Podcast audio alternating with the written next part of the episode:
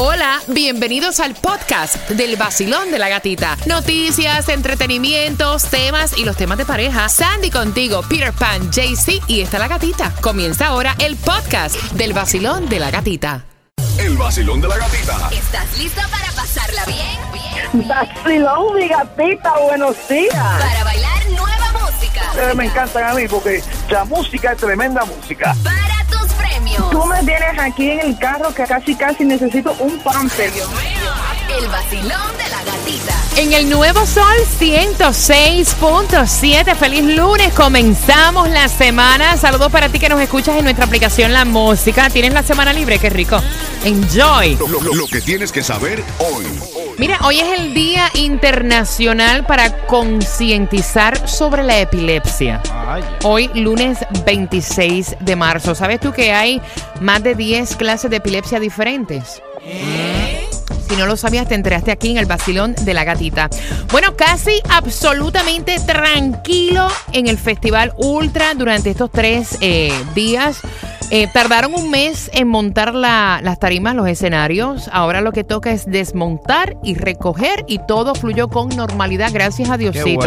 Esta tarde el portavoz de los bomberos de Miami decía que este año, en comparación con los anteriores, ha sido muy tranquilo. Solo se han reportado algunos traslados al hospital por deshidratación. Sin embargo, asegura que lo fresco del clima favoreció a los visitantes del evento. Por su parte, la policía de Miami, atenta en todo momento para reaccionar ante cualquier emergencia, dijo que los arrestos que se han producido han sido por porte ilegal de drogas.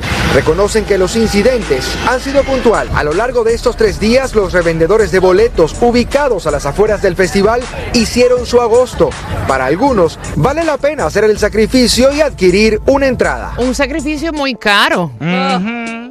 Eran como 300 y pico de dólares Sí, cada, es caro. cada es entrada. pero el que, es que ese festival es caro. Ahora mismo tú lo estás comprando, hoy lo vas a comprar para el año que viene y ya está caro. Ya, eso. Donald Trump asegura que la construcción del muro va y más pronto de lo que ustedes se imaginan.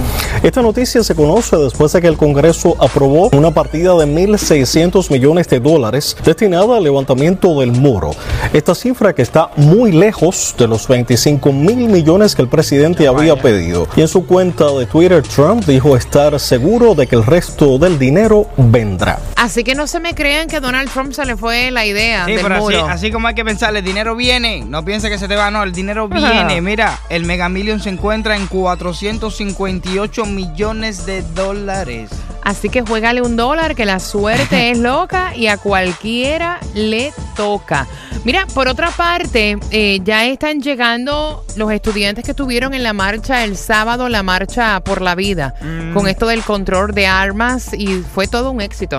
Los jóvenes han llegado con la satisfacción de lo que dicen ha sido un deber cumplido, pues centenares de miles de personas en todo el país pidieron una revisión del control de armas. Jóvenes llegaron al sur de Florida y muchos catalogaron el momento como increíble e impactante, conscientes de la importancia de su activismo y orgullosos de haber sido protagonistas de tan histórica manifestación. Esto es el comienzo. Estamos preparándonos para un futuro para todos los estudiantes, para todos los jóvenes. Vamos a luchar con todo. Atención que ya está lista. Reabre al tráfico la calle 8 que fue cerrada luego del trágico desplome del puente que conectaba FIU con Sweetwater. Ay, locas pero reales y fu- futuristas, porque esto está medio loco. Mira, una compañía está conservando tu cerebro. ¿Cómo Por así? ejemplo, sí. No importa que tú Wow. te, no, no importa que tú te mueras, no importa, no importa. Ellos van a coger tu cerebro, lo van a conservar porque ellos dicen que el cerebro nunca muere y todo esto porque después van a conectar tu cerebro con una computadora y sabe Dios con qué otra cosa más porque ellos dicen que la está bien tecnología creepy. Eso, eso de verdad, mira, mete miedo. Sí, pero eso, eso tú tienes que hacer una membresía y pagar para que te cojan el cerebro de familiar tuyo y te lo guarden ahí por no sé cuántos años. Dios quiera que elijan bien los cerebros que cogen, ¿no? Sí, después cuando...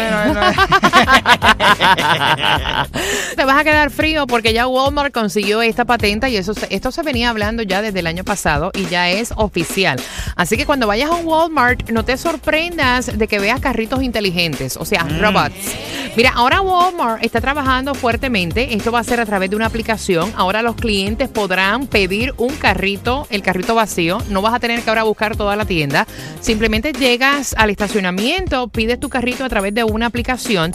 El carrito no lo tienes que ir manejando tú, se maneja solito, al ladito tuyo. ¿Cuántas veces tú no has ido a un Walmart Vaya. y las rueditas están hechas un desastre? No, si no, no hay porque está lleno el Walmart. Aparte de eso, eh, te ayuda a buscar los artículos. Si tú quieres saber dónde están los artículos, eh, tú en la aplicación pones el artículo que estás buscando y el carrito te dirige hacia el artículo.